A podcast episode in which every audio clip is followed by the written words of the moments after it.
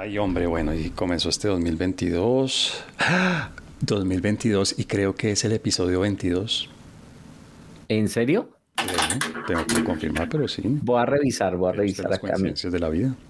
No, eso es una pero impresionante coincidencia. Hombre de poca fe, bienaventurados aquellos que creen sin haber visto.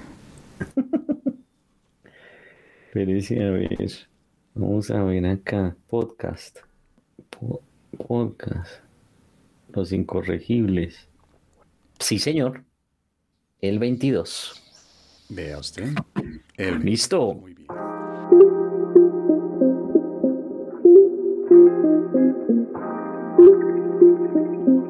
Bueno, pues profesor Garay, bienvenido a este 2022 con nuestro episodio número 22. Bueno, profesor Páez, muchas gracias. Eh, feliz año. Eh, espero que le haya pasado muy bien en, esas fiestas. Y bueno, el 22 que, que casi no llega. No solo el año, sino el episodio. Fue muy difícil ponernos de ah, acuerdo para. sí, pues, pues, le iba a decir, el año iba a llegar porque sí o porque no iba a llegar. Y los que no íbamos a llegar al 22 éramos nosotros, por Dios bendito. Es que esta época que nos ha tocado. No, esto ha sido. Y no, y no para, ¿no? No para. No, no, no para, muta, ¿no? O sea, se, cambia de forma, cambia de, mecánica, no sé cómo se dirá eso en biología, en epidemiología, pero cambia de manera de contagiar, de enfermar, de, etcétera, etcétera. Pero seguimos hablando de esto. Javier, es decir, si yo le digo hoy, hoy que estamos en los primeros días de enero de este año, no vamos a dar fecha para que no hagamos el oso después, que la gente haciendo cuentas de esta gente cuánto se demora editando semejante genialidad que hace. Sí. Entonces, primeros días de enero, y el tema sigue siendo la COVID-19. Sí, bueno, digamos, lo que pasa es que por un lado lo que usted dice, muta, ¿cierto? Eh, pero ya creo que están comenzando a aparecer otros temas eh, en, la, en la agenda eh, que también generan preocupación, que, bueno, y que seguramente van a tomarse este año, posiblemente, ahorita seguramente hablamos un poco de eso, se tomarán la mayoría de nuestras preocupaciones y nuestras discusiones. Bueno, pero mire, esa palabra me gusta, me gusta no por, por, porque sea agradable, sino porque nos sirve para empezar aquí a darle forma a nuestro tema de hoy, a nuestro tema del primer episodio del 2022, y es preocupación. Si usted y yo hubiéramos tenido esta conversación en enero de 2021, y yo le preguntara, ¿qué le preocupa más, Petro o el coronavirus? ¿Usted qué me diría? ¿En el, en el 2021?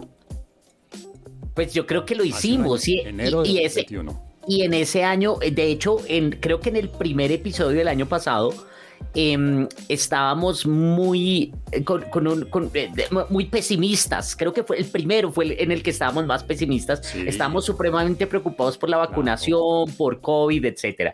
Eh, este año ya no, digamos, a mí ya no me, no me preocupa, no me trasnocha COVID. obviamente me preocupa más Petro, que ya habíamos hablado de eso. o sea, en este momento le preocupa más la posibilidad, perdón, la la posibilidad existe, obviamente. La probabilidad más o menos alta, eso lo discutiremos en unos momentos, de que Gustavo Petro vaya a segunda vuelta y posiblemente gane la presidencia. ¿Le preocupa más eso que el virus que ha matado a 7 millones de personas? 3 millones de personas, creo. Sí, sí, creo que 5. No sabemos, imagínese, tendríamos que revisar ese dato. Em, eh, sí, me preocupa más en este momento eso lo que le digo, mire, la pandemia ya está mermando, claro, vendrán más variantes. Hoy se está diciendo que Omicron, que ya reemplazó, esta mañana estaba leyendo un artículo de New York Times en donde dicen, primero, que no sabemos nada todavía del COVID. Eh, eh, eh, me pareció bien interesante porque... Sí, sí. Eso es lo bueno de esos periódicos internacionales que usted lee, además me imagino que usted lo lee en inglés, me imagino. Eh, claro, pues se acuerda lo de los viajes y todo, obvio. Sí, eso es lo bueno de esos periódicos importantes porque dicen las cosas como son. ¿no? Le muestran a uno la realidad, incluso facetas de la realidad que uno desconocía. No sabemos nada de este virus. No sabemos nada. Es que es que me da risa leyendo el artículo porque entonces decían, no, la, el, el, epidemiólogo tal de la, de la Johns Hopkins University, que es la que tiene los datos, de hecho deberíamos tener el dashboard de la Johns Hopkins eh, para poder saber cuántos eh, eh, fallecidos hay, de, la, de, de, la, de Harvard ¿no? Y, y, hay diferentes universidades y entrevistaban y todos decían, no, yo no puedo decir si va a haber un cuarto pico. De hecho, había una que decía, a mí no me gusta anticipar cuántas personas van a estar contagiadas, porque este virus lo único que ha demostrado es que no sabemos nada. Es impresionante, me, encantaba la, la, la, forma como decían, entonces me hacía reír eso porque... Dos años de... Pero son dos años de estar viviendo con este virus ¿Y esta gente llevará cuántos años? Esta gente de la que usted está ahí medio citando, lleva que 20 años estudiando virus en, en, la humanidad, en animal, bueno, virus en general.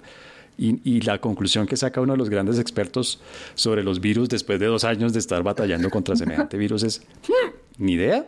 Exacto, lo, que, lo, lo único que podemos eh, eh, sacar como lección de esto es la necesidad de la humildad. el conocimiento, eso lo, ya lo habíamos dicho en algún momento, el conocimiento nos debe dar humildades para saber todo lo que no sabemos. sí, el, el, en lugar de todo lo que supuestamente ya podemos decir, deberíamos decir, mire, todo lo que nos falta por saber. Y eso, eso es bien interesante. Pero venga, le cuento.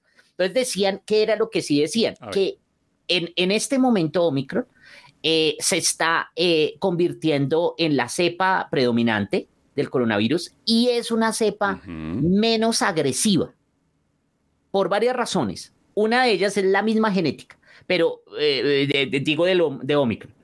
Y eso, si se convierte entonces en la predominante, pues va a llevar eventualmente a que, a que hablemos de una enfermedad endémica, ¿sí? de una endemia que ya tiene otras lógicas y demás, y que ya no va a ser la principal preocupación en el ámbito eh, global. Es decir, esto eventualmente dejaremos de estar en pandemia. O sea, va a suceder lo que estamos esperando que suceda desde hace un año y medio, y es que este bendito virus se convierta en una gripa, más o menos una gripa. Sí, sí, no, pero sí, eh, decían eso, se va a convertir en algo similar a una, a una gripa. Sí, digamos, y que pues, ya pues, seguramente va a tener algunos picos, como siempre, son estacionales, ¿no? En, sobre todo en los momentos de mayor de invierno, etcétera. Entonces, sí. efectivamente, y eso pues lleva a que entonces ya nos preocupemos en por otras cosas. Fíjese que, ah, bueno, me puse la tercera dosis, ¿no? El, el 27 de diciembre me puse la tercera dosis y casi me mata, profesor Paz. Eh, yo, yo estaba pensando si Sí, es, brava. A mí me dio durísimo también. Pero durísimo. un día, un día, pero qué cosa tan brava. A mí una semana entera. Estuve súper mal. Pero lo que yo, de, lo que yo pensaba era si de pronto, sí, si, si, de pronto, si de pronto la vacuna eh, lo que hace es que como usted se enferma, el cuerpo se enferma tanto y le da tan duro que si llegarle coronavirus ya es como menos grave. Eso era lo que yo pensaba dentro de mí, dentro de lo que estaba padeciendo. Eso sí es pura teoría de la conspiración. como eh, virólogo, epidemiólogo, es un magnífico internacionalista. Muy bien, muy bien. bueno, entonces. pero venga, metámosle a eso economía. Entonces lo que le, quiero terminar con eso. Entonces, el eh, ya tercera entonces ahorita a mí ya no me, no me preocupa, no me trasnocha. Sí, digamos, ya no, no, no estoy angustiado, no estoy como hace un año, por el contrario, desde este, de, todo lo que está sucediendo. Seguramente seguirá siendo noticia, va, a haber más variantes, algunos dicen, etcétera, eh, pero, pero ya, ya vamos a superar esto. Bueno, pero ¿será que los mercados, metámosle a esto economía, ya que usted mencionó hace un momento la cosa, ¿será que los mercados van también a aprender a vivir con el virus? Me explico. ¿Cuándo apareció Omicron? ¿Hace unas tres semanas tal vez? ¿Un mes? Más o menos. Sí, un poquito más. En Sudáfrica y tal. Apenas apareció Omicron, que ya viene siendo que la quinta, la quinta variación del virus. Como sí, como sí, creo que sí, tercera, cuarta, quinta, no sé, variante, sí. Bueno, pero apareció Omicron en Sudáfrica, es decir, no había salido todavía de Sudáfrica y los mercados del mundo, tácate, vamos para abajo. ¿no? Las bolsas de valores, los mercados de capitales del mundo se desplomaron, duraron mal. Vea usted, duraron menos tiempo mal de lo que duró usted por la tercera dosis, pero igual duraron varios días mal los mercados, las grandes bolsas de valores del mundo. Sí. Entonces, ¿será que por lo menos las bolsas de valores y los mercados de capitales y los negocios todavía no han normalizado, es decir, no han incorporado en su funcionamiento y en sus cálculos de riesgo y de rentabilidad, etcétera, no han incorporado como una variable normal y no sé, previsible la aparición de nuevas, de nuevas variables, de nuevas variaciones del virus? No, no, porque fíjese que eso ya tiene otra lógica. porque ahí qué es lo que están anticipando, ahí no es el susto por la, por la variante, ahí es el susto porque es lo que puede generar la aparición de esta variante. Y recuerde que al principio, cuando, cuando aparece una de estas variantes, nunca es claro, digamos, hay dos elementos que yo he escuchado mucho que se repiten en el análisis. De un lado es, si, eh, dependiendo, de digamos, de las transformaciones genéticas de, de la variante, de un lado si es más contagiosa y del otro lado si es más mortífera. ¿No? Digamos, son, los, dos, los dos elementos que preocupan. Y como la mayoría de veces no sabemos, ¿sí? no sabemos qué puede ser, eh, eh, lo que anticipan seguramente los mercados es que va a haber nuevos cierres, y de hecho, eh, profesor Paz, porque ahorita estamos hablando de nuevo, principios de enero, sobre todo en Colombia, que hasta ahora estamos comenzando el cuarto pico. Pero uno no sabe, esta gente ya sabe, ya hemos visto en el pasado cómo se enloquecen de un momento a otro, eh, y si comienzan a aumentar los casos tal como se está esperando, no sabemos si va a haber nuevas restricciones, pero es que ya ha habido restricciones en Europa, hay restricciones en Estados Unidos, hay restricciones, entonces se han generado, se han, vuelto, que son inocuas, que ya hablamos de eso alguna vez, eh, pero, eh, pero vuelven a tener unos efectos que anticipan esos mercados. Entonces, fíjese que uno no puede pensar que lo van a incorporar, sí, ¿sí? porque no es, no es normal, es atípico. Y eh, yo sí creo que esto va a, dejar de afectar tanto el comportamiento y las percepciones, las expectativas eh, de, las personas que, que, intervienen en los mercados, eh, hasta que esto siga siendo reconocido como una pandemia. ¿no? Y, pues ahí sí falta de nuevo. Claro, pero con eso que usted dice, hay un elemento que a mí me llama la atención y es cómo los gobernantes han reaccionado y siguen reaccionando frente al coronavirus, ¿no? Y uno sigue teniendo un menú, pero ya le digo que es lo que más me llama la atención porque sí ha habido cambios desde hace un año y medio a hoy. Por ejemplo, China sigue en lo mismo. Y por lo que uno ve, Australia, Nueva Zelanda, eh, Corea del mm. Sur, bueno, estos países que tienen política de cero, cero virus, ¿verdad? Más o menos la, política. Más o menos no, esa es la política. Esa es la cero contagio, cero virus, vamos a evitar que la gente se contagie. Y China, por ejemplo, en este momento que estamos grabando este episodio, tiene cerrada una ciudad, si no recuerdo mal, de 13 millones de personas. Cerrada, porque aparecieron unos casos de Omicron y la política es cero contagio, cero virus.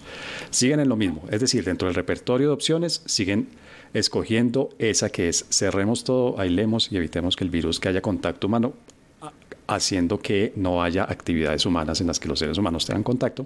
Es decir, cerramos todo y esto se, se congela y se para. Luego viene Europa, que sigue teniendo también una política muy similar a la que tuvo desde hace un año y medio, ¿no?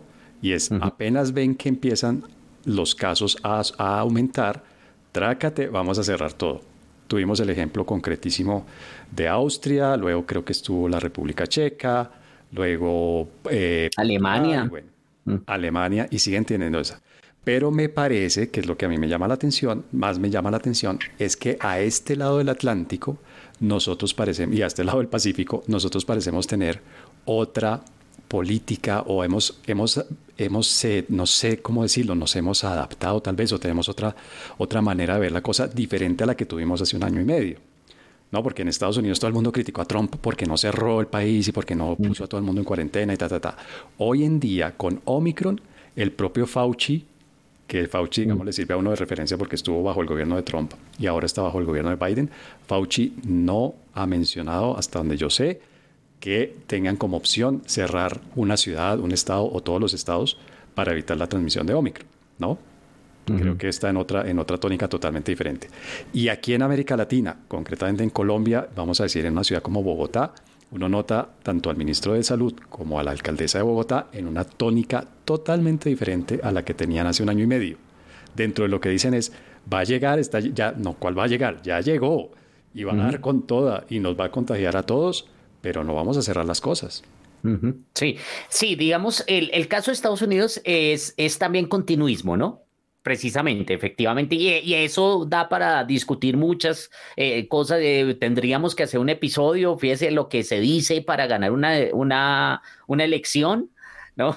Cuando decía, no, es que yo sí voy a cerrar. Yo me acuerdo que Biden dijo en una entrevista, llego y a, a, los 100 días voy a erradicar el virus y yo sí voy a cerrar el país. Y bueno, y llegó y no lo hizo. Eh, ¿no? eso, eh, bueno. pero, pero hay continuidad ahí. En el caso de, América Latina, específicamente el caso colombiano, sí puede haber un cambio en la visión, digamos, en la, eh, ¿cierto? En las políticas. Pero de nuevo, yo creo que no hay que anticiparnos. Esperemos que siga así. Para mí es genial que siga así, pero eh, esperemos, porque, porque no sabemos cómo comienzan las presiones. Em, ahorita ya nos dijeron, ¿no? Podemos llegar a 140 mil casos diarios. Eh, una cosa es decirlo y otra cosa ya, es vivirlo, ¿sí? Y ahí comienzan las presiones, las quejas, eh, todo el mundo, y ahí pueden ceder seguramente o posiblemente los, los eh, mandatarios, específicamente algunos como la alcaldesa de Bogotá, que es muy dada a, hacer las cosas para quedar bien y para así, que son populares, etcétera, y pues podríamos eventualmente volver a tener ese tipo de medidas. Pero no es la, no es, no es la única, perdón. A ver, no, no estoy defendiéndola, pero creo que sí hay que darle un poco de, contexto a esto. No es la única, o sea, vimos que, que las políticas que, que, defendía la alcaldesa tal vez fue la que más duro habló, tanto en sentido literal mm. como figurado. Pero finalmente todos los alcaldes estaban optando por políticas muy parecidas, ¿no? Medellín, Cali, Barranquilla, etcétera, etcétera. Pues todos los alcaldes lo, lo que hicieron fue tratar de encerrar a la gente para evitar la transmisión. Y además, dicho eso, que sería mi segundo elemento como para darle un poco de contexto a esto, es que la verdad, verdad, verdad, volvemos al comienzo de esta, de esta conversación, es que no sabemos, no tenemos ni idea de, qué, de cómo funciona el virus, de qué va a pasar, de cómo va a mutar, de qué... Y por supuesto, no sabemos qué medidas son las mejores que se deben tomar. Es muy difícil, le digo, yo la verdad no quisiera estar en los zapatos de un mandatario nacional o departamental o, de una ciudad, un municipio en este momento porque yo no tendría ni idea. A mí me dicen, mire, se le está multiplicando el número de contagiados cada cuatro o cinco, el 100%, cada tres días o cada, cada cuatro días. ¿Y yo qué hago? Me, hago a un lado y simplemente observo como si fuera un antropólogo que está haciendo una observación no participativa, un estudio de observación no participativa, o digo, bueno, pues tenemos, no sé, tenemos que bajarle un poco eh, la, velocidad del contagio, pues eh, eh, hagamos que la gente no tenga tanto contacto directo, no sé, le digo, la verdad, verdad, si yo fuera mandatario de alguno de estos niveles, no tendría ni idea de qué hacer. Ahora, sí tendría idea de lo que no ha funcionado creo que esa sí es la información que tenemos clara, lo que no ha funcionado. No, por ejemplo, hoy, hoy Francia anunció que levantaba las restricciones para gente que viniera del Reino Unido. Las restricciones que puso cuando apareció Omicron, porque ya tienen tantos casos en Francia de Omicron que pues no tiene sentido mantener, eh, digamos, eh, limitada el ingreso de gente que viene del Reino Unido. Y eso demuestra que eso de cerrar países no funciona. el virus llega, llega, así usted tenga el país cerrado, el, país rico, pobre, poderoso, débil, muy organizado, muy serio o muy folclórico y, muy tropical, el virus llega. Sí, pero yo, yo sí creo que en este punto hay más claridad sobre lo que, lo que habría que, hacer y, y, en ese sentido sí me parece que, es decir, ha avanzado el tema de vacunación, incluso en todos estos países que están haciendo todo eso, que habría que mirar realmente qué, qué refleja. Em, eh, las tasas de hospitalización no han aumentado de manera desproporcionada. Eh, la llegada de personas a las unidades de cuidados intensivos tampoco ha aumentado y las muertes eh, tampoco. Entonces, yo creo que eso sería lo, lo, importante de, ver, ¿no? que, que, en algunos casos sí se han apresurado a tomar algunas medidas, con el caso europeo, eh, pero, pero pues digamos, si no se incrementan esas otras medidas, es decir, de nuevo, es que yo me acuerdo que nos habían dicho que los confinamientos era para evitar presiones sobre las UCI, ¿cierto? Eso fue lo que inicialmente nos dijeron. Eh, y si no hay presiones sobre las UCI, pues entonces, ¿para qué confinamientos? ¿No? Esa sería la, la... Y más si, si de nuevo los, los niveles de, de, vacunación están tan altos. Es que a mí me, me sorprende mm, el, el, no solamente la vacunación en Colombia, sino en el caso ya Bogotá en particular, las tasas de vacunación son altísimas. ¿no? yo no sé, la, la, alcaldesa habla de más del 80% de la población ya vacunada. Entonces, eh, pues decir, ya ya no hay, no habría mucho. Y eso sin tener en cuenta cuántas personas ya han sido eh, contagiadas. ¿cierto? Porque en estos días sí todo el mundo está diciendo positivo para COVID, positivo para COVID, positivo para COVID. Yo no sé qué he hecho, o de pronto es que como yo me la paso aquí encerrado, eh, eh, pero, pero me sorprende que no haya tenido COVID, o si lo tuve, que no me haya dado duro. Lo único duro fue la tercera dosis. Pues yo creo, profesor Garay, que entre otras razones es que usted no es positivo para nada.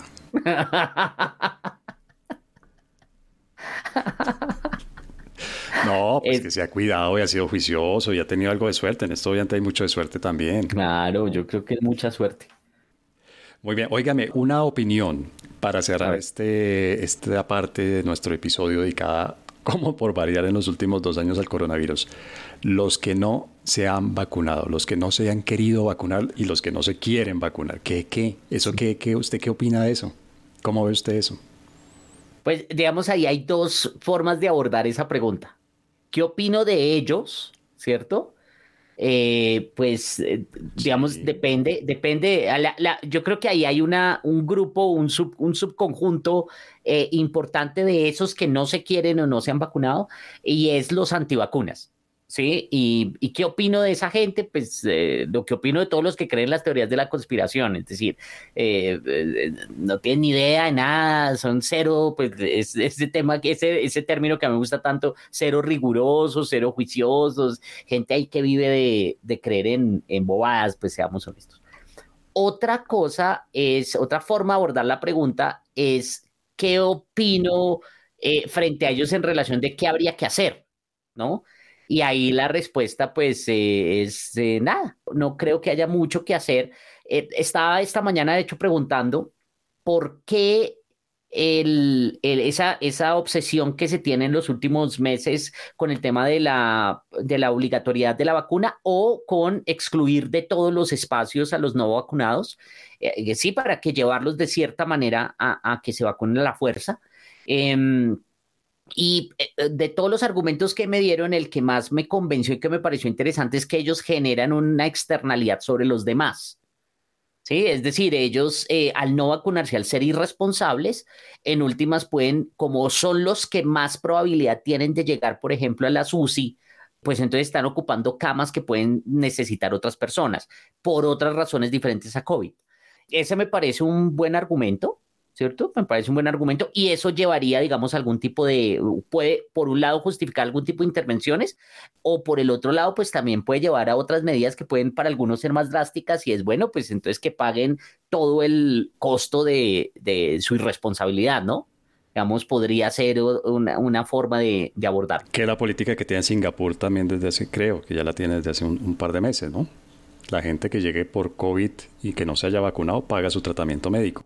Pero yo creo que no solamente el, digamos, el costo económico o, la ex, o el, hecho de que estén ocupando un cupo en una UCI, vamos a ponerlo muy, muy concreto, que, que le quita esa posibilidad a otra persona que tal vez por un accidente de tránsito, lo que sea, eh, debe, podría necesitar ese servicio, pero también es una cuestión hasta donde no alcanza a entender, obviamente aquí no somos expertos en esos temas, y es que como esta gente sí tiene una probabilidad mucho mayor de contagiarse, sirve como vector mucho más eficientemente de transmisión de la enfermedad. Es decir, con tercera dosis muy posiblemente nos da, de hecho un colega nuestro, hace poco me lo encontré, tres dosis, tácate, le dio Omicron muy suave, muy, muy suave, con una gripa muy leve, ni siquiera una gripa fuerte, sino una gripa muy leve.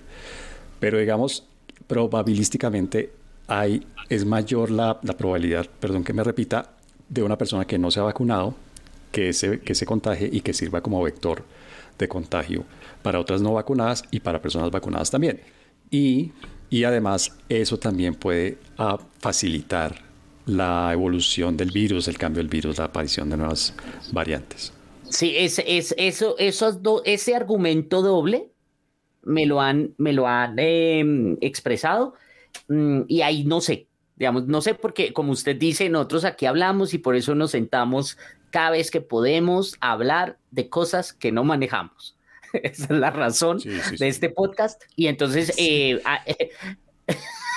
de, de expresarnos, de poder decir eh, yo, creo. que deberíamos, deberíamos dejar de perder el tiempo en este podcast y ponernos a leer cosas interesantes, como ese artículo absolutamente iluminador que le quitó, que le quitó y ahora usted comparte conmigo y con las demás personas que nos oyen el velo de los ojos del New York Times, donde la conclusión es, después de dos años y medio, no tenemos ni maldita idea de qué carajos es este virus, cómo funciona, qué va a pasar con el virus, cómo lo tenemos que manejar.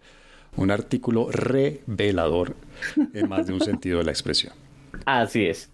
Muy bien.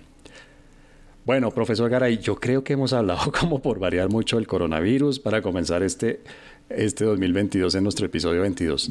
Le propongo que hagamos una pequeña pausa y hablemos en el segundo segmento de este episodio de otros temas del 2022. A ver qué creemos nosotros, qué proponemos nosotros que puede llegar a suceder. Perfecto.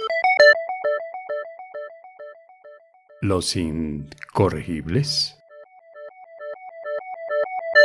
Bueno, en el primer eh, segmento de este episodio 22 de Los Incorregibles, pues obviamente el tema inevitablemente fue el coronavirus, la COVID-19, la enfermedad, las nuevas variaciones, las variantes que aparecen, bueno, todo esto que ustedes ya oyeron en, nuestro primera, en nuestra primera parte.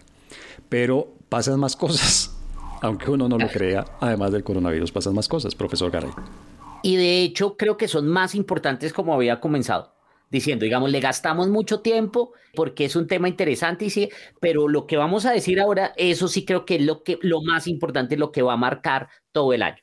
Bien, porque yo le iba a proponer precisamente que habláramos de la Copa Mundo Qatar 2022. Me parece que es el tema que realmente va a marcar un antes y un después en la civilización tal como la conocemos. Imagínense cómo somos de, de arrogantes que hablamos de, de, Omicron, hablamos de COVID y demás, no tenemos ni idea pero me, me declaro completamente incompetente para hablar de la Copa Mundo. Imagínense, soy tan atrevido de hablar de, de los temas epidemiológicos, pero no, soy capaz de hablar de fútbol. De un virus. Sí, o sea, soy capaz de, hablar. Sí, sí. Pero no, no de, un, de 11 tipos dándole patadas a malas. No, yo estoy, yo estoy en las mismas. O sea, yo, yo sé más de coronavirus que de fútbol. Exactamente, sí, ¿no? no, no, A ver, metamos en un tema en el que más o menos, del que más o menos tenemos idea y en el que nos sentimos mucho más cómodos. Política. Vamos a hablar de política nacional. Y este año sí tenemos un banquete. A la gente a la que le interesa la política, este año se va a poder dar gusto porque tiene un banquete, ¿no? Tenemos elecciones legislativas, es decir, vamos a escoger a nuestros senadores y representantes a la Cámara y tenemos elecciones presidenciales.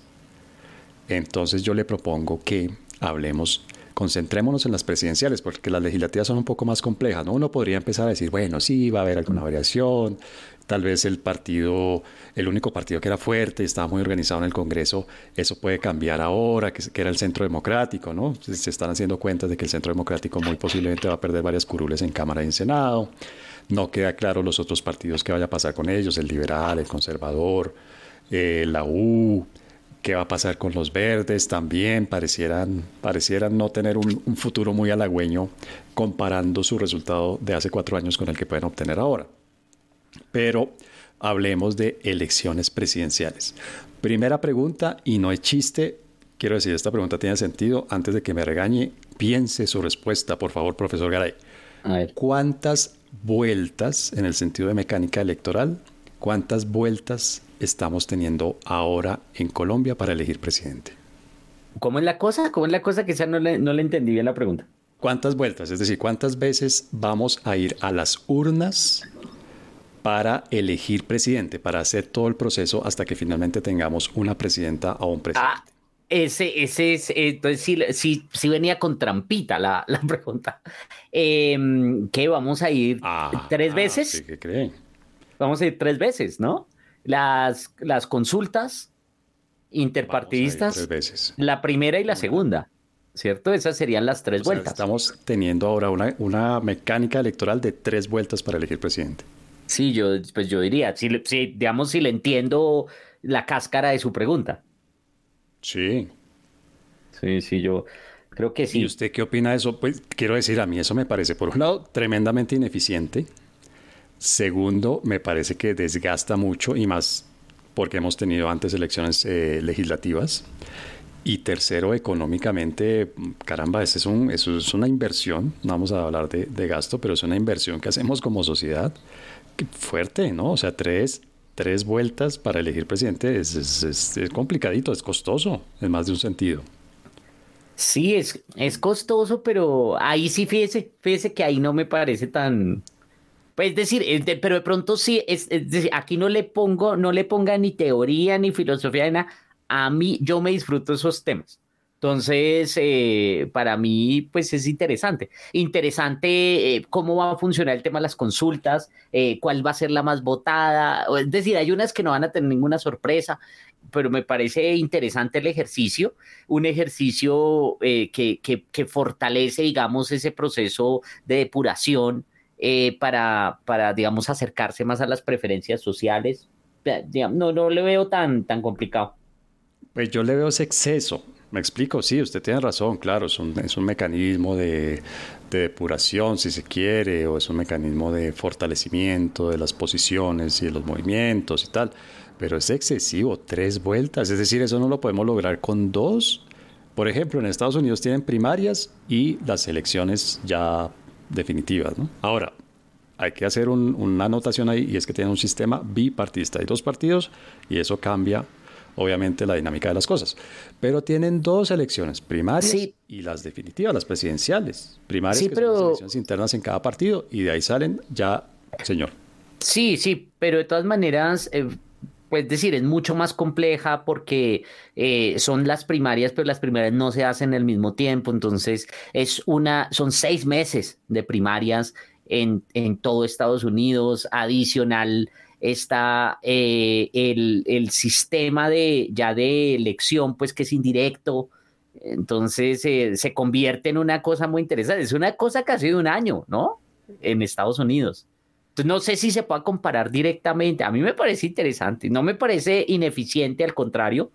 Eh, me parece que es una forma de... a mí sí. ¿Y sabe por qué además? Porque me parece que muestra claramente que la que la figura y sobre todo la función que debe cumplir un partido político en una democracia no se está cumpliendo en Colombia. Es decir, esta recocha de que todo el mundo sale sin tener, sin ser avalado por un partido, sin seguir las reglas internas de un partido para ser nominado por ese partido como candidato o candidato. Eso es un desorden muy, muy bárbaro, a mi modo de ver. Y eso demuestra que aquí los partidos realmente no están cumpliendo varias de sus funciones democráticas, porque es que los partidos son actores, son piezas importantísimas, fundamentales en una democracia. No en balde, los regímenes dictatoriales lo que hacen normalmente es eliminar todos los partidos y dejar un partido único, casi todos los partidos. Es decir, eliminan toda la competencia y se quedan con un partido único. O montan una pantomima en la que hay un partido que está efectivamente en el poder y otros, otro u otros partidos que son la eterna oposición que nunca va a tener una opción real de poder. Entonces a mí me parece que en una democracia funcional los partidos son importantes y esta guachafita de que cualquiera se lanza por firmas y movimientos y no sé qué, a mí personalmente me parece que muestra que los partidos no están cumpliendo su función y que eso tiene un costo para la democracia. Eso no es gratis. Pero ¿cuál costo? si no está hablando de plata. ¿Pero cuál costo? Que debilita las instituciones. ¿Cuáles instituciones?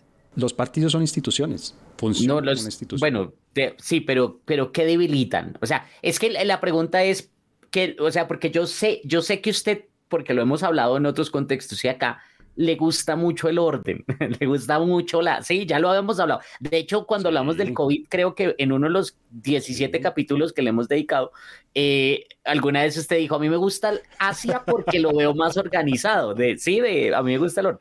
Em, pero, y sí, efectivamente esto es desordenado, pero la pregunta es, ¿cuál es el costo real? O sea, por, ¿por qué? Ahora, ¿Y por qué estoy haciendo la pregunta? Porque es que resulta que esto puede ser no un tema de una deficiencia de la democracia, o más bien del sistema político colombiano, sino que por un lado es una tendencia global y por el otro lado puede ser no una deficiencia, sino un cambio. ¿Sí me entiendes? O sea, estamos cambiando, que era la, la, la, postura de, no sé, de Fukuyama en este libro de identidad, que decía, lo que pasa es que los partidos eventualmente volverán, pero volverán de otra manera, porque eh, fueron desbordados por los cambios en términos de preferencias, todo este de la visión de que ya no, ya no es la, visión tradicional eh, de, derecha a izquierda, como vimos además en nuestros capítulos, que, uno decía, esto es derecha, ¿verdad? Esto es izquierda, em, ¿cierto? Eh, esto es centro, no se le olvide el centro. el centro, el centro es súper importante. Eh, eh, entonces no, no, no, no sé, pero qué, cómo lo, o sea, ¿qué es lo que le parece que cuesta? ¿Cuál es el costo? ¿En qué se pierde? ¿Qué se pierde, pues? Con las primarias. Los tienen una función, entre otras cosas, que, que en los partidos se da una discusión interna, que en los partidos se le da forma a las ideas y esas ideas se convierten en propuestas concretas de política y no tenemos, eh, mire, es más, en Colombia ya hubo un cambio grande, enorme, que si no me falla la memoria fue a raíz de la constitución del 91. Y es que pasamos de tener dos partidos grandes y creo que dos pequeños, yo recuerdo tal vez el Partido Comunista y no recuerdo que otro, pues que, hayan tenido larga vida. Quiero decir, hubo otros, otros partidos, el MOIRE, el, el, nuevo liberalismo, bueno, etcétera, etcétera. Pero digamos, teníamos los dos partidos tradicionales, grandes, que eran los que finalmente tenían realmente opción de llegar al poder, que eran el conservador y el liberal. Y de un momento a otro, ¡pum! Tuvimos una apertura que para muchos es democrática. Creo que usted compartiría esa opinión por lo que acaba de decir. Y esa apertura democrática significó, entre otras cosas, que fue más fácil o más factible que se crearan otros partidos. Y de hecho empezaron a aparecer muchos más partidos que llegaron eventualmente al poder, que tuvieron efectivamente la opción de llegar al poder. Y, no, y entonces no sirve. O sea, yo, yo no sabría decirle hoy, Javier, es un tema que más o menos trabajo, más o menos, no vamos a decir que, que, especialista ni nada, pero uno más o menos está enterado. Yo no soy capaz de decirle a usted, de enumerarle a usted hoy en día cuáles son los partidos políticos que hay en Colombia, porque es que son un montón. Y hay desde la izquierda izquierda hasta la derecha derecha para que uno escoja. Y resulta que no, que hay gente a la que eso no le sirve, no encaja. ¿Sabe por qué? Porque no quieren hacer cola, porque no quieren hacer el curso porque no quieren respetar las normas democráticas de los partidos. Mejor diga, vamos a sincerarnos. Usted está diciendo, usted lo que está haciendo aquí es un anuncio velado de su candidatura presidencial. Usted no quiere ser en ningún partido. Dígalo de frente. No, pero yo. ahí 2022-2026. No, yo quiero, yo, yo sí, todavía no, no sé cuál es el costo, porque la discusión esa que usted dice que antes se da en el seno de los partidos, pues ahora se da precisamente para las consultas. Sí, ahora, lo que pasa es que puede ser, es cierto, digamos, hay algunos de estos candidatos que son por firmas, que son tal vez su preocupación, pero no se le olvide que hay otros candidatos de partidos. O sea, e, el, candidato del Centro Democrático, por ejemplo, está pidiendo, está pidiendo a gritos que por favor lo dejen entrar a la consulta de la derecha. Y eso puede estar demostrando la debilidad, claro, la incapacidad de, llegar al poder eh, por parte de un partido, pero, pero no, no veo, o sea, es decir, no es que se estén saltando el partido, sino que ahora lo que están es buscando agruparlos y eso es resultado eh, entre otras, de las decisiones y de las reglas electorales, ¿no? De, asignación de curules y demás, que pues tiene unos efectos sobre eso que usted mencionaba, de la dispersión y la creación, digamos, de, maquinarias electorales. Pero, pero no, es decir, no lo veo tan claro, no veo tan claro el, tema del costo. Pero yo quiero dejar algo porque yo creo que vamos a tener que hacer varios episodios de qué va a pasar este año.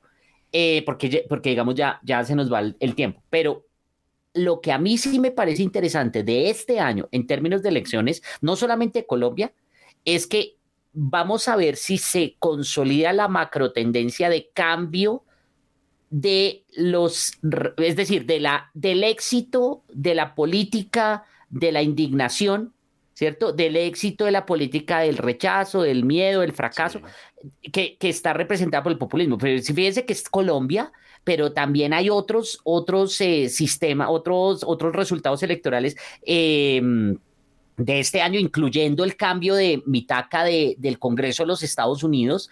Eh, vamos a ver qué es lo que sucede ahí. Eh, y, ahí yo sí creo que vamos a ver, Francia creo que también va a haber algo en Alemania, o sea, digamos, hay, hay varias cosas interesantes y más con las malas noticias que tuvimos, malas pues por lo menos desde mi punto de vista, eh, que tuvimos en los resultados, por ejemplo, de países como Chile. ¿no? En, eh, a finales del año pasado. Entonces, eh, vamos a ver si esa macrotendencia se mantiene y eso sí nos permitiría, digamos, decir, bueno, la cosa se complica o la cosa, o vemos una, una luz en el camino. Pero bueno, siga, sigamos con lo del tema de... Pero mire que yo veo la luz, que le iba a decir? Y este se volvió, ¿sabe que esta se volvió nuestra discusión? Qué pena con los que nos están escuchando porque yo creo que deben estar aburridos de oír esto. Pero yo creo que la luz en el túnel se llama instituciones. Y por eso es que friego tanto con que se respeten los partidos como instituciones. Se llaman instituciones porque las instituciones son las que realmente y que funcionen bien, que funcionen más o menos bien. No estamos en una democracia perfecta, pero tenemos un nivel de institucionalización y una, y una fuerza y un peso de las instituciones en Colombia y en otros países de América Latina, quiero decir, que hacen que independientemente de cuál sea el presidente, la presidenta, de qué tendencia, de qué locuras tengan la que todos tienen locuras en la cabeza, no nos digamos mentiras, ¿no? Hay unas locuras que a usted le parecen menos locuras, hay unas locuras que a mí me parecen menos locuras, pero igual esta gente llega al poder y parece que quisiera refundar el mundo. Pero precisamente hay instituciones, hay pesos y contrapesos, hay límites, hay, hay, hay, instituciones, perdón que lo diga nuevamente, que le ponen límites a esta gente y no pueden refundar el mundo. ¿no? Ahí sí creo ejemplos concretísimos. Andrés Manuel López Obrador en México. Sí, profesor Páez, antes una aclaración. Jair Bolsonaro en Brasil. Para deme un segundo. ejemplos, uno izquierda y una derecha. Sí, deme un segundo porque esto es importante, algo que usted está diciendo, que no lo quise decir antes, porque bueno, digamos, a, hay un problema con el uso del término institución, como lo está usando usted. Digamos, las instituciones en general se pueden entender como las reglas del juego. Lo que pasa es que politólogos, internacionalistas y demás usamos el mismo término como lo, lo, lo subamos como regla del juego y como organización. ¿Sí? Entonces, ¿quiénes son los que restringen ¿quiénes son los que restringen? Cuando entendemos la institución como regla de juego, no necesariamente como organización. Entonces, habría que ver, habría que ver si realmente la pérdida de los partidos políticos genera una mayor capacidad de extralimitación o no de, por ejemplo, la acción de esto, de López, de AMLO y de, y de Bolsonaro. Eh, y, no necesariamente, porque fíjese que a pesar de la misma crisis que pueden estar sufriendo, que aquí toca matizar un poco, en Estados Unidos está sucediendo lo mismo. ¿Sí? ¿Qué es lo que pasa en Estados Unidos? Que por la forma, de nuevo, las reglas electorales llevan a que necesariamente se persista ese bipartidismo, ¿sí? Pero no quiere decir que los partidos en Estados Unidos no estén en crisis, también están en crisis. Entonces, el tema es que en Estados Unidos los que restringen la capacidad de acción no son los partidos, son las reglas del juego. ¿Sí me entiendes? Es decir, hay una, una limitación muy fuerte de la capacidad de decisión del, del, Ejecutivo y bueno, ¿sí? Eh, en el caso colombiano, fíjese que lo que pasa, y ahí está la pregunta, y yo creo, y eso, esa es mi preocupación de este año, vamos a ver si se nos acabó la suerte. Hasta ahora hemos tenido suerte, porque aquí no ha habido limitación, aquí no hay límites a la capacidad de acción y decisión del presidente. Fíjese que lo vimos ahorita con la irresponsabilidad del salario mínimo. Sí, ay, Javier. Sí hay. No, sí eh, hay. Pues claro, es una responsabilidad, pero el señor no pudo duplicar el salario. Si, si hubiera querido, no hubiera podido duplicar el salario. ¿Por qué no? No. ¿Por qué no? No hubiera podido eliminar el salario mínimo. ¿Por qué no? Porque le hubieran saltado todo el mundo y lo hubieran demandado y lo hubieran... Eso no hubiera pasado. Hay límites en la Constitución, hay límites en las leyes, hay límites. Claro, que no, no hay límites. parezca excesivo el 10%, pero perdón, voy a decir una perugrollada. El 10% no es el 100%. ¿Que ¿En dónde han hecho el 100%? En Venezuela, varias veces. O, no, o no podía eliminar el salario mínimo porque por ley hay una, hay una ley que dice que debe haber un salario mínimo. ¿Me explico? Si el señor se le hubiera ocurrido irse en la otra dirección es vamos a eliminar el salario mínimo. No lo hubiera podido hacer porque hay leyes que... Listo, pero el límite, pero no hay un límite de cuánto puede incrementarlo. No, no hay límite. O sea, hubiera podido hacer, decir el 100%. Las instituciones. ¿Cuáles? Esa es la, pregunta. El la institución. el, señor hubiera podido decir el 100 o el 200, pero no lo hubiera podido llevar a la práctica. ¿Por qué no? ¿Por qué no? Esa es la pregunta. O sea, ¿cuál es el límite institucional? Señor. ¿Cuál es el límite institucional? Es la pregunta. Para ese tema específico, sí. está el Congreso, Empecemos por el Congreso. No, es que vuelve y juega. Dos, está el Banco de la República. Profesor Páez, no, no, no. Están los gremios. ¿Usted cree que, usted cree que la gente de los gremios... Es que, es que no me ha puesto atención. Porque le dije... democracia. No, ah, no, es que no me ha puesto atención. Eh, las instituciones no son organizaciones. O sea, el Banco de la República, el Congreso, los gremios son organizaciones. O sea, no hay ninguna regla que impida que incremente el 100%. Otra cosa es que todo el mundo se revuelque y no se qué nada. Sí, esa es otra cosa. Pero la pregunta es si hay un límite institucional, porque ojo, el tema es que las organizaciones pueden ponerse de acuerdo. Ese es el tema, porque es que los jugadores pueden en algún momento, y eso está pasando, ahorita no sé si se ha leído el libro de, de desarrollo del futuro de Colombia de, eh, político, de económico, y estoy sorprendido con el capítulo de pobreza y de desigualdad. O sea, hay una parte en la que literal se dice que los, las personas más ricas de Colombia tienen tantos recursos que no importa la tasa de tributación, siempre van a seguir siendo ricas. O sea, cuando yo leí eso, yo dije, pero, pero ¿esto qué es? O sea, imagínese el cambio de ideas y es fe desarrollo. No estamos hablando de cualquier, no, estamos hablando de un centro o el centro de pensamiento tal vez más importante de Colombia en temas económicos. Entonces, están cambiando las visiones. Se puede llevar al cambio de la visión de, pues, imagínense, los gremios lo, lo aceptaron y bueno.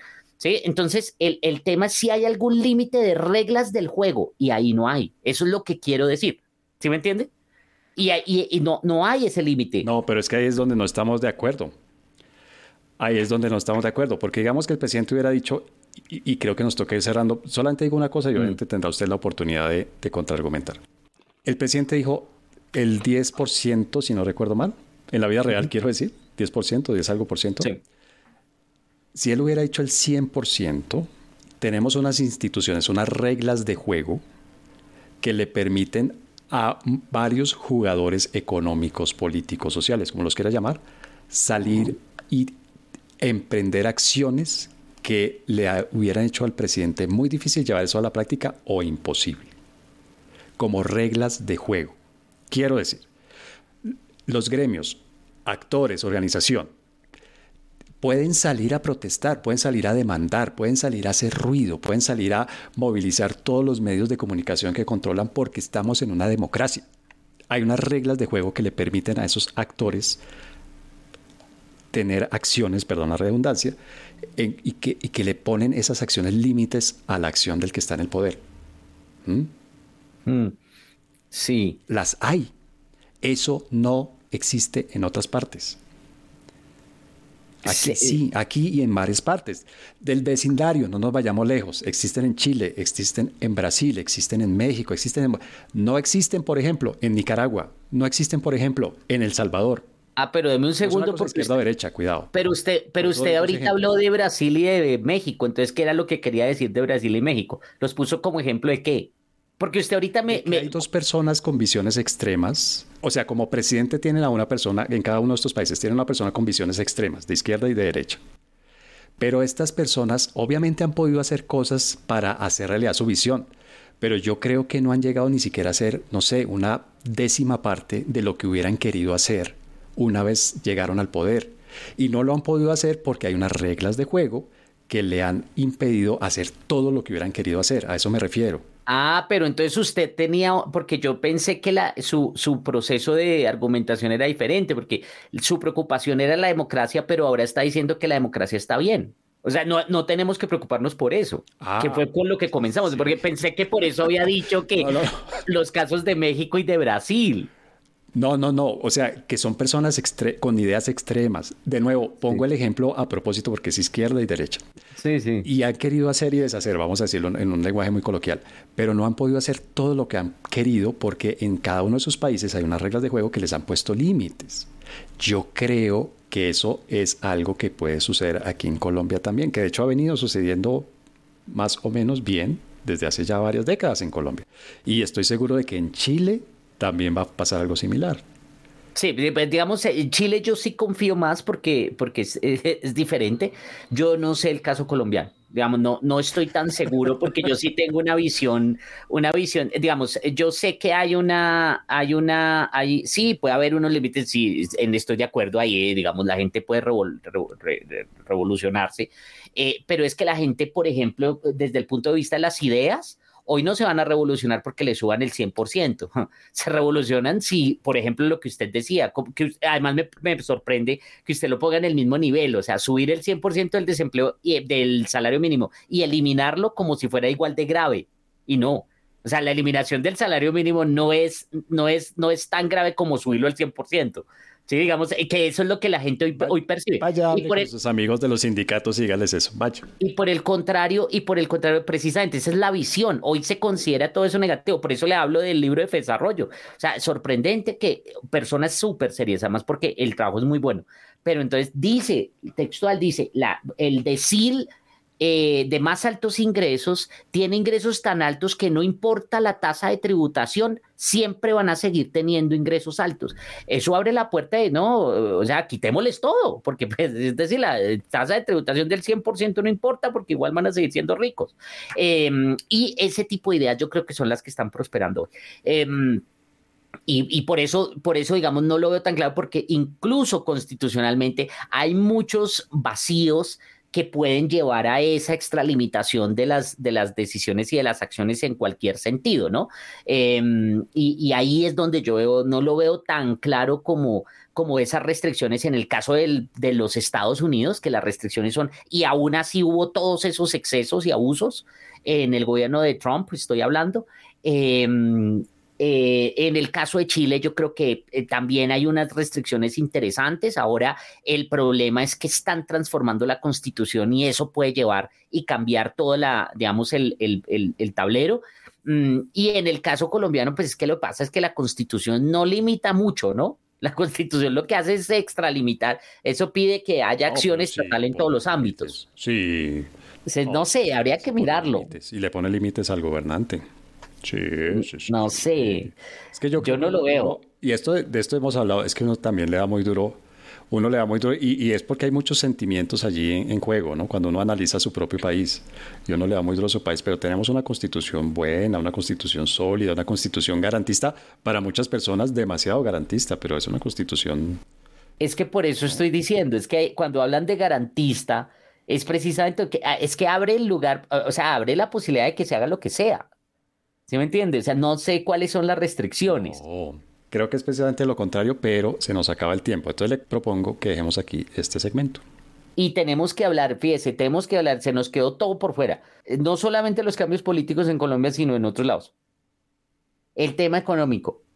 Eso es súper importante porque este año va a estar marcado por eso, profesor Páez. Escasez, inflación, eh, eh, este tema de los, de los containers, todo eso va a seguir marcando la, las discusiones en el, ámbito, en el ámbito económico. Y bueno, y pues claro, lo más importante que era el, el centro de la discusión de hoy, lo deportivo. Qatar 2022, pero entonces le propongo que hagamos una recomendación cortitita, el siguiente microsegmento, y ahí nos despedimos e invitamos a la gente luego a que nos oigan para hablar de los otros temas que se quedaron en el tintero. Listo. Los incorregibles recomiendan. Bueno, profesor Garay, ¿cuál sería su recomendación para arrancar este 2022? Usted se va a reír, yo estoy seguro que se va a reír, pero mire, le voy a dar una muy, muy poco de mi estilo, pero lo voy a decir en primera persona. Estoy muy contento porque llevo dos meses haciendo ejercicio juiciosamente, ejercicio físico juiciosamente y la verdad desde, desde la segunda semana empieza uno a notar el efecto positivo, beneficioso en el cuerpo y en la mente. Entonces realmente mi primera recomendación para que usted vea lo, lo intelectuales que andamos hoy, pero recuerde, mente sana en corpore sano, mente sana en cuerpo sano, es hacer ejercicio. Yo no sé si por la pandemia, no sé si le ha pasado a mucha gente o no, en mi caso, la pandemia intensificó mi proceso de sedentarización, es decir, cada vez estaba más sedentario, más inmóvil, más quieto, bien, aquí sentado trabajando frente al computador y me levantaba y me iba a sentarme o a acostarme frente al televisor. Esa era mi gran, mi gran actividad física. Entonces, primer consejo, aprovechen el, el comienzo de año para empezar a hacer ejercicio poco a poco. Hágansela fácil, póngansela fácil pero una salidita de, 20 minutos, 25 minutos a caminar primero, luego si se animan a trotar y ahí van, le van metiendo más cositas y más jugueticos al ejercicio, esa sería mi primera recomendación. Y mi segunda recomendación, y esto le digo muy en serio, es cógela suave. Este año tenemos que cogerla suave, Javier porque yo creo que venimos de dos años de una intensidad, ritmo y de una carga de cosas negativas una detrás de otra, detrás de otra, detrás de otra. Este año hay que cogerla suave. Lo que signifique eso para cada una de las personas que nos esté oyendo. Pero mi, propuesta, más que mi consejo, mi recomendación es, cójala suave. Cógela suave. Bueno, bien, esas se, salieron además de lo que tradicionalmente hacemos en recomendaciones. Ya, eh, pues voy, a, voy a recomendar el libro del que, del que he hablado, se llama Descifrar el futuro que es, de desarrollo y, y habla de las, eh, de las tendencias y de los temas más importantes de los próximos 10 años para Colombia. Es muy buen libro, como les decía, pero digamos, busquen esas referencias, eh, sobre todo en el capítulo de, de desigualdad y pobreza. Y otra que, digamos, más light, me estoy viendo por fin toda la, una serie que se llama VIP, de vicepresidente, VIP, B-E-E-P, de, ah, de HBO Max. Buenísima. Buenísima. Sí, muy, muy buena serie. Entonces la, la super recomiendo precisamente en el marco de tomársela suave y demás.